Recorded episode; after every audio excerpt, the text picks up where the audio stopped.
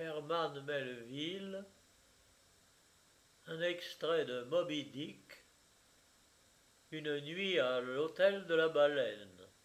Je bourrais deux ou trois chemises dans mon vieux sac de tapisserie, le fourrai sous mon bras et parti pour le Cap Horn et le Pacifique. Ayant dit adieu à la bonne vieille ville de New York et à l'île de Manhattan, j'arrivai sans encombre à New Bedford. C'était en décembre, un samedi soir. Je fus très désappointé d'apprendre que le petit paquebot qui fait le service régulier de Nantucket était euh, déjà parti et que je n'aurais plus aucun moyen de m'y rendre avant le lundi. Étant donné que la plupart des jeunes candidats aux épreuves et aux peines de la pêche à la baleine séjournent en ce susdit New Bedford avant de s'y embarquer, il ne sera pas inutile de mentionner que, pour ma part, je n'avais aucune intention de les imiter. Ma résolution a été prise de ne partir que sur un bâtiment de Nantucket, car il y a dans tout ce qui touche à cette vieille île fameuse un prestige aventureux qui me plaisait étonnamment. De plus, bien que New Bedford ait fini par accaparer peu à peu le trafic baleinier, et que, sous ce rapport, il laisse bien loin derrière lui la pauvre vieille Nantucket, celle-ci n'en a pas moins été sa métropole primitive, la tire de cette Carthage, le premier lieu des États-Unis où s'échoua une baleine tuée.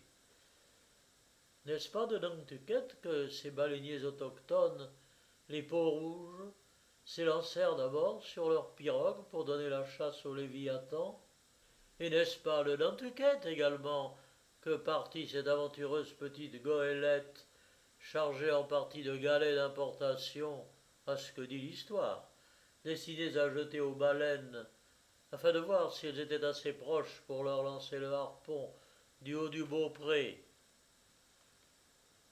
Or, ayant devant moi à New Bedford une nuit, un jour et encore la nuit suivante, avant de pouvoir m'embarquer pour le port de mon choix, il fallut en attendant me soucier de trouver à manger et à coucher.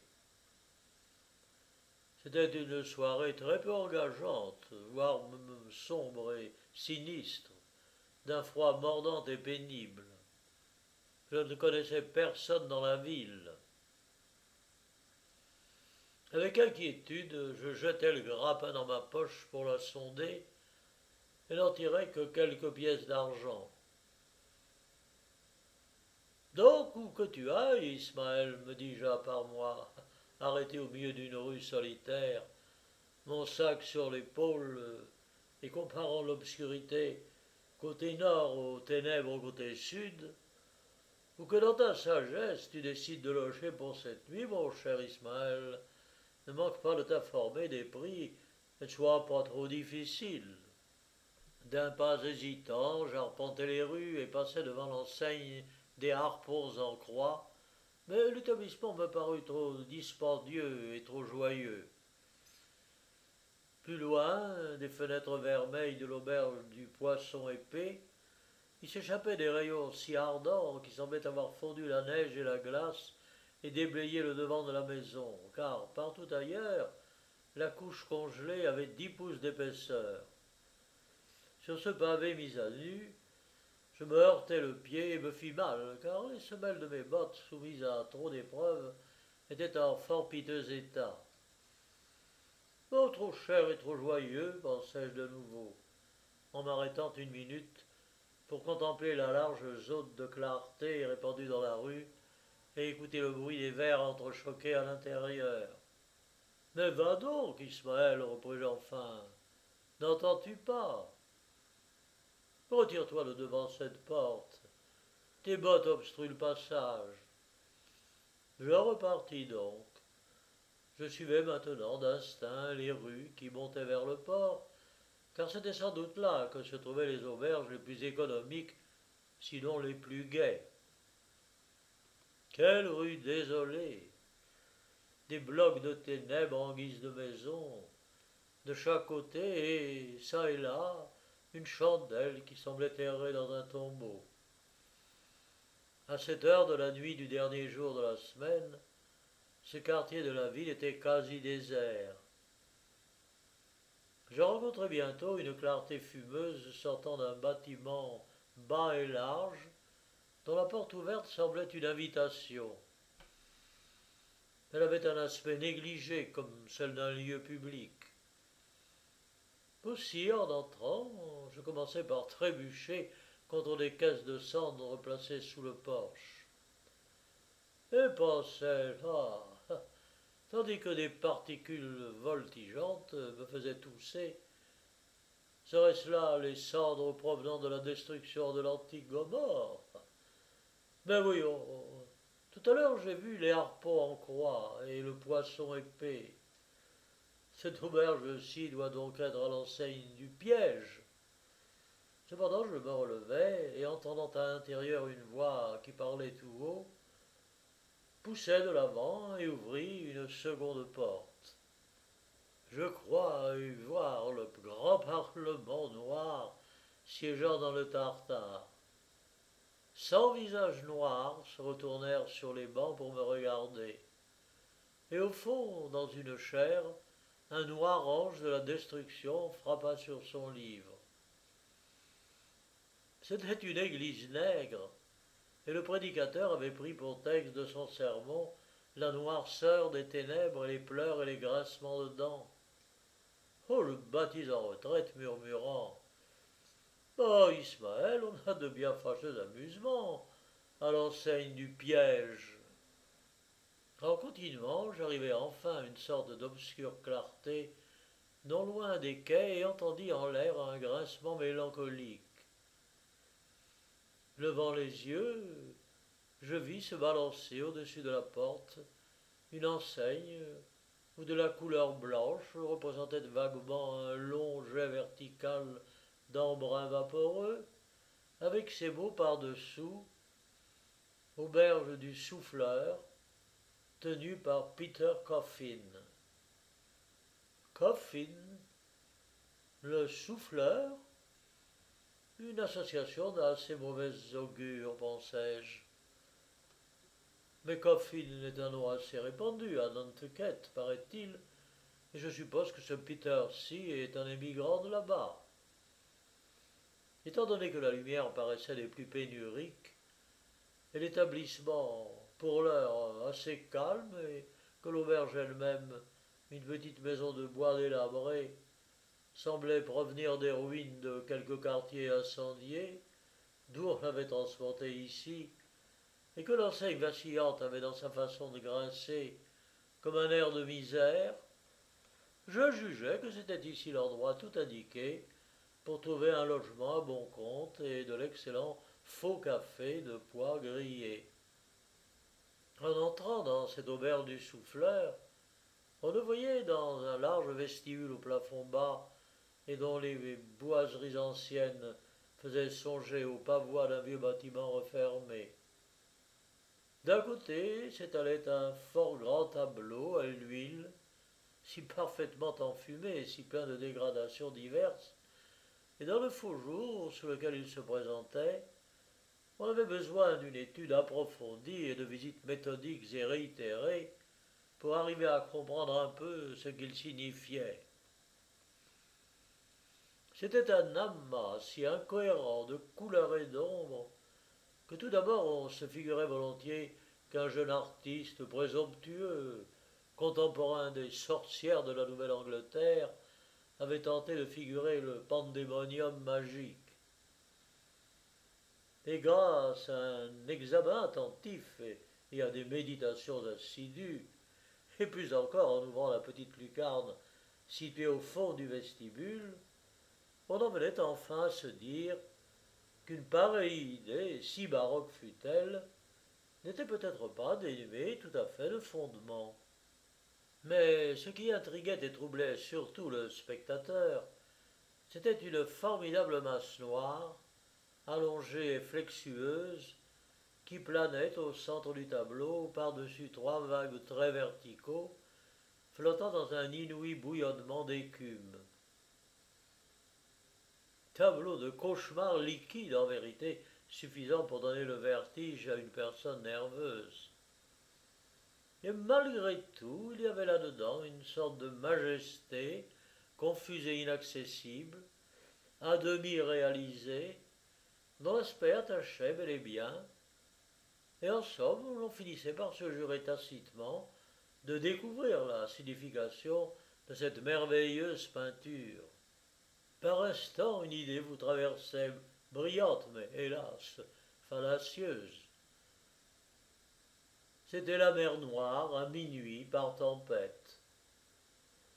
C'est la lutte monstrueuse des quatre éléments primordiaux.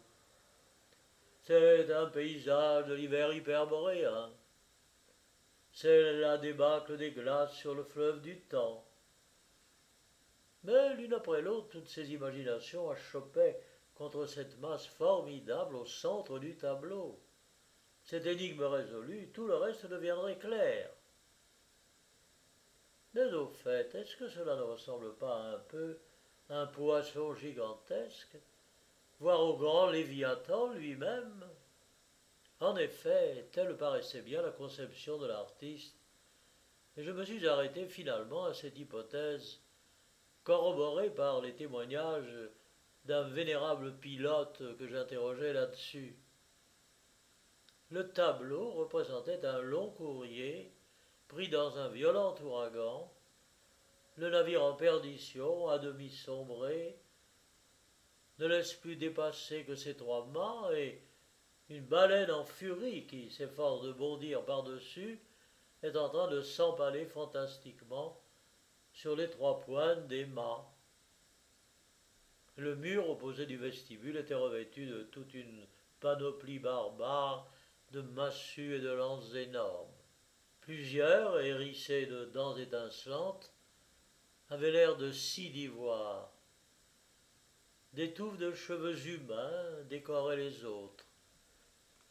Et l'une, en forme de fossile, offrait une large poignée recourbée à l'instar de la circonférence décrite par la faux dans un gazon taillé de frais.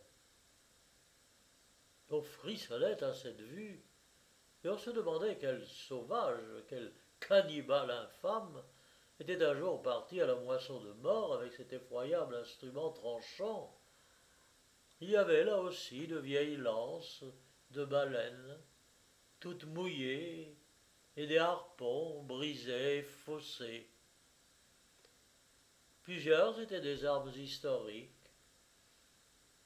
Avec cette lance jadis droite et aujourd'hui contournée en zigzag, Nathan Zwein tua quinze baleines en l'espace d'un jour, il y a cinquante ans.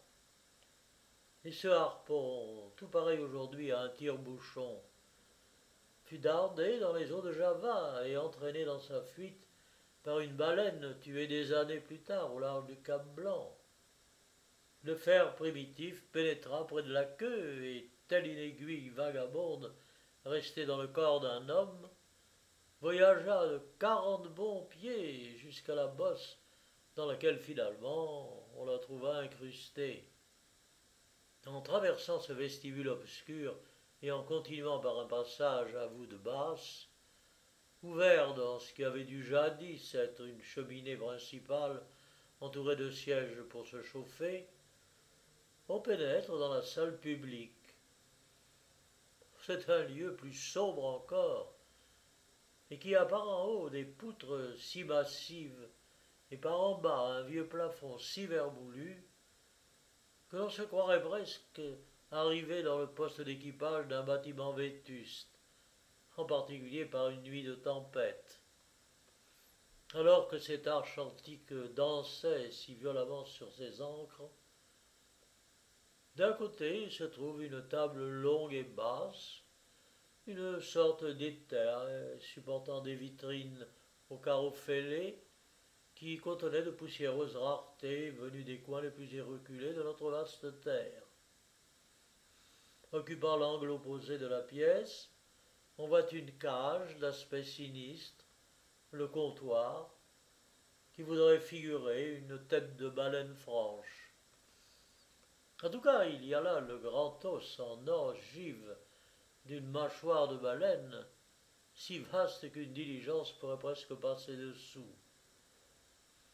À l'intérieur, sur des rayons crasseux disposés tout autour, s'alignent de vieilles caraves, des bouteilles, des flacons, et dans cette gueule engloutisseuse, à l'instar d'un nouveau Jonas, et c'est d'ailleurs ainsi qu'on nomme, s'active un petit vieillard ratatiné qui, moyennant finance, vend cher aux marins les ivresses et la mort.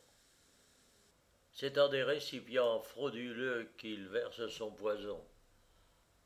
Sous l'apparence extérieure de cylindres corrects, ces traîtres gobelets d'épais verres à bouteilles se rétrécissent par le bas en un fond trompeur.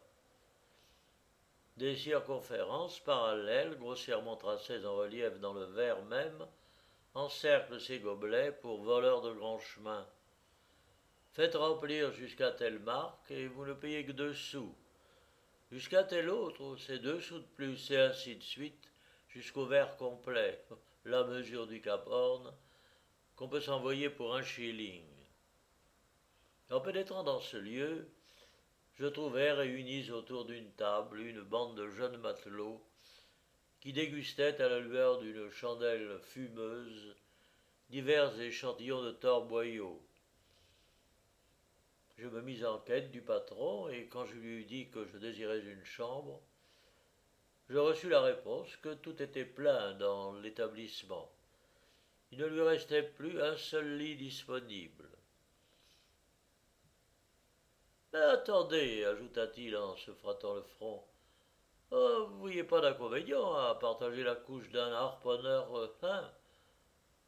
Comme je suppose que vous allez partir à la pêche à la baleine, vous ferez bien de vous habituer à ce genre d'exercice. Je lui répondis que je n'aimais pas dormir à deux dans un lit. Si toutefois cela devait m'arriver, j'aimerais connaître d'abord le harponneur.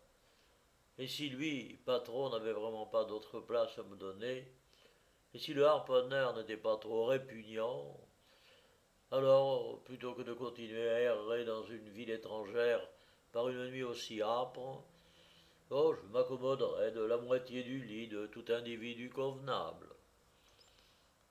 Ne le pensez bien, c'est parfait, prenez un siège.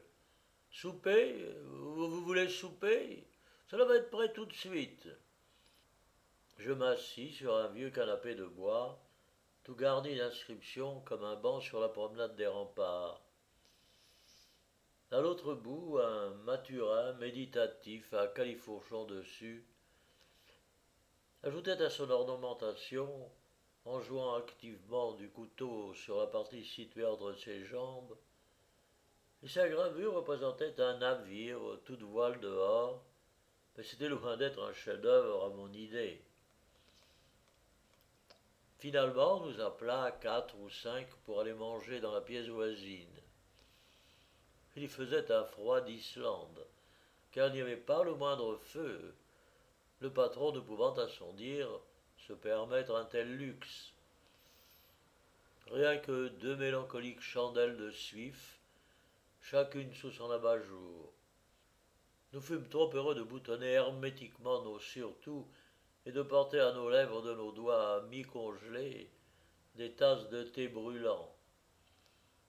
Mais le menu était des plus substantiels et comprenait, en sus de la viande et des pommes de terre, du poudingue. Juste ciel, un souper au poudingue. Un jeune gars en habit vert, pomme, s'attaque à ce poudingue de la façon la plus féroce. Bon petit, lui dit le patron, tu vas te flanquer la digestion, c'est net. Patron, chuchotai-je, ce n'est pas mon harponneur au moins. Eh non, fit-il avec un air d'ironie diabolique. Votre harponneur a le teint foncé. Il mange jamais de poudingue, lui, il mange que du rôti. Et il l'aime rudement. Bon, ça, je m'en moque, compris mais dites-moi, où est ce harponneur? Est-il ici? Oh, il tordra plus. J'avais beau faire, ce harponneur au teint foncé m'inspirait d'une méfiance croissante.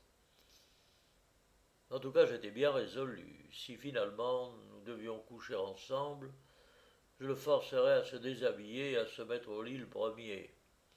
Le souper terminé, les convives regagnèrent la salle de débit, et ne sachant où porter mes pas, je résolus d'y passer la fin de la soirée en spectateur. Bientôt un bruit tumultueux s'éleva au dehors. Le patron se dressa en s'écriant Ah, c'est l'équipage du Grand Pouce. Le sémaphore l'a signalé au large ce matin. Un voyage de trois ans et pleine cargaison d'huile. Hurrah, les gars, nous allons savoir les nouvelles des antipodes. Un martèlement de lourdes bottes retendit dans le couloir. La porte s'ouvrit d'un coup et livra passage à une bande de marins de mine quelque peu farouche. Revêtus de leurs vieilles vareuses de quart, avec leurs figures enfouies dans des cachenets de laine, tous sales et dépenaillés, et leurs barbes hérissées de glaçons, on lui dit une invasion d'ours du Labrador, qui débarquaient à peine de leur canot et l'auberge était la première maison où ils pénétraient. Tout naturellement, ils cinglèrent droit vers la gueule de la baleine, le comptoir, où le ratatiné petit vieux Jonas, qui officiait, leur versa bien vite pleine rasade à tous. Comme l'un d'eux se plaignait d'avoir pincé un mauvais rhume de cerveau, Jonas lui composa une potion d'un noir d'encre faite de genièvre et de sirop de mélasse, que c'était là un remède souverain contre toutes les espèces de rhumes et catarrhes, quelle que fût leur ancienneté, et qu'on les eût pris au large de la côte du Labrador ou sous le vent d'une banquise. L'alcool leur monta vite à la tête, comme il arrive généralement même aux plus intrépides biberons lorsqu'ils se retrouvent à terre, après une longue navigation, et ils commencèrent à plaisanter et à mener grand tapage. Cependant l'un d'eux se tenait plus ou moins sur la réserve, et tout en s'efforçant de ne pas gâter par une mine trop sérieuse le plaisir de ses camarades, il s'abstenait de faire autant de bruit que les autres. Cet homme m'attira d'emblée. Et comme les dieux de mer avaient décrété qu'il deviendrait bientôt mon compagnon de bord, je me permets d'esquisser ici son portrait. Il avait six bons pieds de haut, une carrure imposante et un thorax à l'instar d'un bâtard d'eau. J'ai rarement vu quelqu'un d'aussi musclé. Le hâle avait bronzé fortement son visage, ce qui rendait plus blanche, par contraste, ses dents éblouissantes. Mais dans ce regard ténébreux flottaient des souvenirs qui ne paraissaient guère faits pour l'égayer. À son accent, je le reconnus d'emblée pour un homme du Midi, et sa belle stature me le fit prendre pour un montagnard des Alleghanies en Virginie. Quand la bruyante orgie de ses compagnons fut à son point culminant, cet homme profita de leur inattention pour s'éclipser. Je ne le revis plus jusqu'au jour où il devint mon camarade de mer. Mais au bout de quelques minutes, ses compagnons s'aperçurent de son départ et, comme ils semblaient avoir pour lui beaucoup d'affection, ils s'exclamèrent à l'envie Bulkington, Bulkington, où est Bulkington et s'élancèrent dans la rue à sa poursuite. Il était neuf heures, il régnait maintenant dans le débit un silence quasi surnaturel, je commençais à croire réalisable un petit projet qui m'était venu à l'esprit juste avant l'entrée des matelots. Personne ne souhaite dormir à deux dans un lit, fût-ce avec son propre frère. Je ne sais comment cela se fait, mais on aime être seul quand on dort. Et quand il s'agit de dormir avec un étranger inconnu, dans une auberge inconnue d'une ville étrangère, et que cet inconnu est un harponneur, les objections se multiplient à l'infini. Même en qualité de marin, je n'avais pas plus de raison que n'importe qui de coucher à deux dans un lit. car les marins en mer ne couchent pas plus à deux dans un lit que ne le font à terre les rois célibataires. À la vérité, ils dorment tous réunis dans la même chambrée, mais on a chacun son hamac à soi, on s'enveloppe de sa couverture personnelle, et on dort dans sa propre peau. Et plus je songeais à ce harponneur, plus l'idée de dormir avec lui me répugnait. Il était bien probable que, vu sa qualité de harponneur, sa chemise ou son tricot, selon le cas, ne serait pas des plus frais, ni à coup sûr des plus fins. Toute ma chair s'en hérissait d'avance. En doute, il se faisait tard, et mon harponneur, cet homme si convenable, aurait déjà dû être rentré pour se coucher. Or, à supposer qu'il va me tomber dessus à minuit, qui pourrait me dire de quelle bouge abjecte il sortirait Ben trop, j'ai changé d'avis au sujet du harponneur. Euh, je ne dormirai pas avec lui. Je me mettrai sur ce banc. Oh, comme il vous plaira. Je regrette de pouvoir vous donner une nappe en guise de matelas, sans compter qu'il y a là une planche salement rugueuse. Et il en tâtait les bosses et les creux. Attendez un peu, monsieur le tireur au flanc. J'ai ici dans le comptoir un rabot de menuisier. Attendez, dit-il, et vous serez pas trop mal couché. Ce disant, il tira son rabot et après avoir d'abord épousté le blanc avec un vieux foulard de soie, il se mit à raboter mon lit avec ardeur, tout en grimaçant comme un singe. Les copeaux volaient de toutes parts, mais à la fin, la lame du rabot buta contre un nœud invincible. Le patron faillit se démantibuler le poignet, et je le conjurai au nom du ciel de ne pas insister. Le lit était suffisamment doux pour moi, et je ne voyais pas du tout comment tout le rabotage du monde pouvait transformer une planche de sapin en édredon moelleux. Alors, avec une nouvelle grimace, mon homme recueillit les copeaux, les jeta dans le grand poêle au milieu de la pièce, et partit pour ses affaires, me laissant à mes tristes pensées. Je pris la mesure du banc et découvris qu'il était d'un pied trop court. On pouvait y remédier au moyen d'une chaise?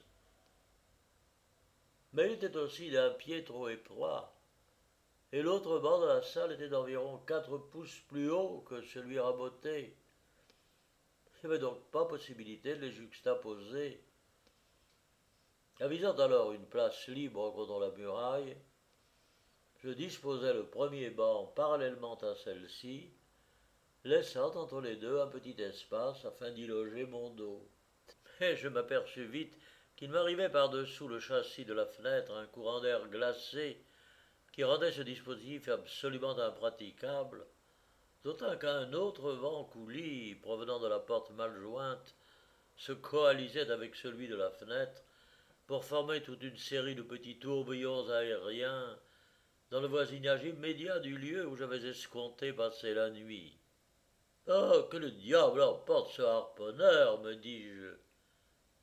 Mais minute. Ne pourrais-je prendre les devants sur lui, fermer sa porte de l'intérieur et m'emparer de son lit, d'où les plus brillants appels seraient incapables de me tirer L'idée ne me parut pas mauvaise, mais à la réflexion j'y renonçai, car rien ne m'assurait que le matin venu, en sortant de ma chambre, je ne trouverais pas le harponneur sur le seuil, tout prêt à me rouer de coups. J'avais beau chercher, je ne trouvais aucun moyen pratique de passer une nuit supportable ailleurs que dans le lit d'autrui. À la longue, j'en vas à songer que je nourrissais peut-être des préventions mal fondées contre ce harponneur inconnu. Je vais l'attendre encore, me dis-je. Il ne peut plus tarder longtemps. Cela me permettra de faire sa connaissance, et il est bien possible que pour finir nous devenions d'excellents compagnons de lit. On ne peut jamais savoir. Les autres pensionnaires continuaient à arriver par un, par deux et par trois, et s'en allaient se mettre au lit. Mais je ne voyais toujours pas la trace de mon harponneur. Comme minuit approchait, je m'écriai Dites donc, patron, voilà un type. Est-ce qu'il rentre toujours aussi en retard? Le patron imita à nouveau son ricanement sec, parut s'égayer beaucoup de quelque chose que je ne pus pas deviner, et répondit Non, non, d'habitude il est en avance, tôt couché.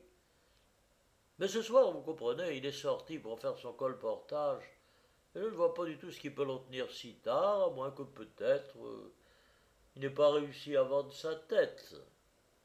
La moutarde me monta au nez. Vendre sa tête Mais quelle histoire de brigand me racontez-vous là?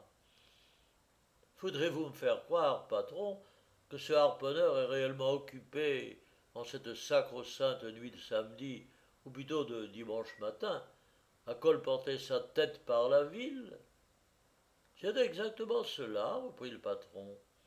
Et je l'ai prévenu qu'il ne réussirait pas à la vendre ici, car le marché est déjà encombré. Mais encombré de quoi? m'écriai-je. Ben de têtes, pardi. Mais s'il n'y a pas déjà pas trop de têtes de par le monde Alors, je vous en avertis, patron, dis-je très calmement. Vous ferez bien de ne pas continuer à me débiter ces sornettes. Je ne suis pas un bleu. Possible, reprit-il en prenant une allumette pour se faire un cure-dent. Mais j'ai idée que vous attraperez des marrons. Si ce harponneur vous entend vous ficher de sa tête. Mais je la lui casserai, dis-je, pris d'un nouvel accès de colère à cette absurde galimatia du patron. Elle l'est déjà cassée, fit-il. Cassée, fis-je. Vous avez dit cassée Ben oui, et c'est pour cela qu'il n'arrive pas à la vendre, je suppose. Patron, repris-je en m'avançant vers lui, froid comme le mont éclat par une tempête de neige. Ah, c'est le baliverne. Il faut que vous et moi nous nous comprenions et sans plus de retard. Je viens chez vous et je vous demande un lit. Vous répondez que vous ne pouvez m'en donner que la moitié d'un que l'autre moitié appartient à un certain harponneur. Et au sujet de ce harponneur, que je n'ai jamais vu, vous vous acharnez à me débiter les plus absurdes et incroyables histoires, tendant à faire naître en moi un sentiment de méfiance à l'égard de celui que vous me destinez comme un compagnon de lit. Or, patron, c'est là le genre de compagnonnage qui implique le plus d'intimité et de confiance. Je vous prie donc de vous expliquer, de me dire qui est ce harponneur et s'il n'est véritablement rien à craindre en passant la nuit avec lui. Et en premier lieu, vous allez avoir l'obligeance de désavouer cette histoire concernant la vente de sa tête, car si elle est vraie, j'y verrai une bonne preuve que ce harponneur est fou allié, je n'ai aucune envie de dormir avec un fou.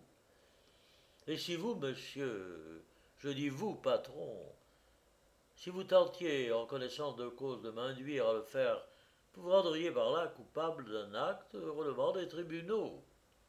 Bah, fit le patron en poussant un profond soupir. Voilà un bien long servon pour une bien mince peccadille. Mais rassurez-vous, rassurez-vous, l'harponneur est en gestion vient d'arriver des mers du Sud où il a acheté un lot de têtes de Maoris momifiées. Des curiosités recherchées, comme vous le savez, il les a toutes vendues sauf une, et c'est cette dernière qu'il a essayé de vendre ce soir, parce que demain il est dimanche et que ce ne serait pas le jour de brocanter des têtes humaines dans les rues alors que les gens s'en vont à l'église. Déjà dimanche dernier, il voulait se le faire, et je l'ai arrêté juste au moment où il s'apprêtait à sortir avec quatre têtes alignées sur une ficelle, comme un vrai randonnion.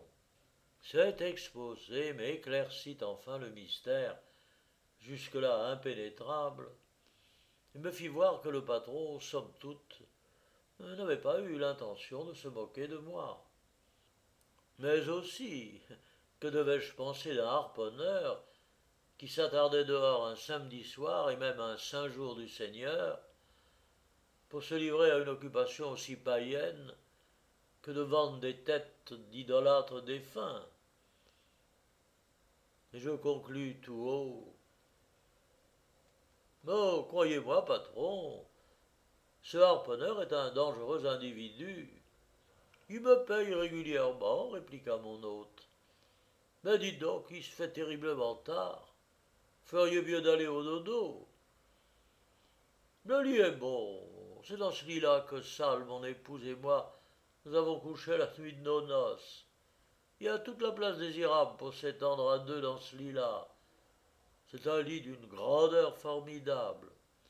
Tenez à ce propos, Salle avait pris l'habitude de mettre couché à nos pieds nos deux petits, Sam et Johnny. Mais une nuit que je me débattais en rêve, il advint que je fis tomber Sam sur le carreau où il faillit se casser un bras.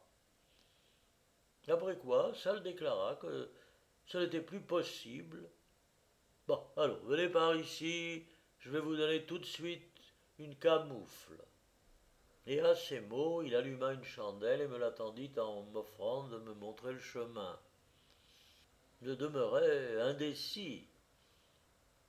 Mais lui, consultant l'horloge disposée dans un coin, s'écria Ah, voilà qu'il est dimanche. Vous ne verrez plus le harponneur cette nuit. Bon, il aura jeté l'ancre quelque part ailleurs. Allons, venez, venez donc. Vous ne voulez pas venir? Je réfléchis un instant, et puis je montai l'escalier derrière lui. Il m'introduisit dans une petite chambre froide comme une glacière et meublée, et vrai d'un lit prodigieux, si grand que quatre harponneurs auraient presque pu y dormir de front. Là, dit le patron en déposant la chandelle sur un vieux coffre de marin tout disloqué qui jouait le double rôle de lavabo et de table du milieu. Là, maintenant, faites comme chez vous et dormez bien.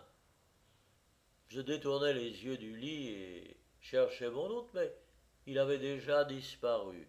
Relevant les couvertures, je me penchai sur le lit. Bien qu'il manquât un peu d'élégance, il supportait passablement l'examen. Je jetai ensuite un coup d'œil sur la chambre. À part le lit et la table du milieu, je ne vis entre ces quatre murs d'autres mobilier proprement dit qu'une armoire grossière et un écran de cheminée garni d'un chromo qui représentait un homme harponnant une baleine. En fait d'objets n'appartenant pas à la chambre par destination, il y avait jeté dans un coin, sur le plancher, un hamac ficelé, à côté d'un grand sac de matelot, renfermant les effets du harponneur et lui tenant sans doute lieu à terre de valise. De plus, il y avait sur la tablette de la cheminée un paquet d'hameçons exotiques en os de poisson, et debout au chevet du lit, un énorme harpon. Mais un objet déposé sur le coffre m'intriguait. Je m'en saisis, l'approchai de la lumière, le tâtai, le flairai, et je cherchais par tous les moyens à me rendre compte de sa nature. Je ne puis mieux le comparer qu'à un vaste paillasson essuie-pied, orné sur les bords de petites pointes cliquetantes, assez pareil au dard de porc-épic entourant un mocassin de peau rouge. Ce paillasson avait au centre une ouverture, comme on en voit au poncho de Sud-Amérique. Mais était-il vraisemblable qu'un harponneur, saint d'esprit, pût revêtir un paillasson essuie-pied et arpenter dans cet appareil les rues d'une ville chrétienne? Je me mis sur moi l'objet pour l'essayer, et il me pesa comme une charge de plomb. Il était singulièrement rugueux et lourd, voire même un peu humide, comme si ce mystérieux harponneur l'avait porté un jour de pluie. Ainsi accoutré, j'allais me regarder dans un fragment de glace appliqué au mur, Je n'ai de ma vie vu spectacle pareil. Je m'en dépêtrai si hâtivement que je me fis un bleu au cou. Je m'assis au bord du lit pour méditer sur ce harponneur qui colportait les têtes revêtues d'un paillasson essuie-pied. Après avoir passé quelque temps dans cette posture, je me levai et ôtai mon surtout, puis m'attardai au milieu de la chambre à songer. J'enlevai alors ma vareuse et songeais encore un peu en manche de chemise. Mais je commençais à avoir très froid dans ce léger costume, et me rappelant le dire du patron que le harponneur ne rentrerait pas de tout cette nuit-là, je cessai d'hésiter, me dépouillai de mon pantalon et de mes bottes, me mis au lit et, soufflant la chandelle, me recommandai aux soins de la Providence. Ce matelas était-il rembourré d'épis de maïs ou de vieux tessons? Je ne saurais le dire, mais le fait est que je restai longtemps avant de pouvoir m'endormir. À la fin, je glissais peu à peu au sommeil, et j'avais déjà fait pas mal de chemin vers le pays des songes, lorsque je perçus dans le corridor l'approche d'un pas pesant, et vis un rayon de lumière filtrer dans la pièce par-dessous la porte. Que le Seigneur ait pitié de moi, pensai-je. Ce doit être le harponneur, cet infernal colporteur de tête mais je gardai une entière immobilité et résolus de ne pas dire un mot tant qu'on ne m'adresserait pas la parole.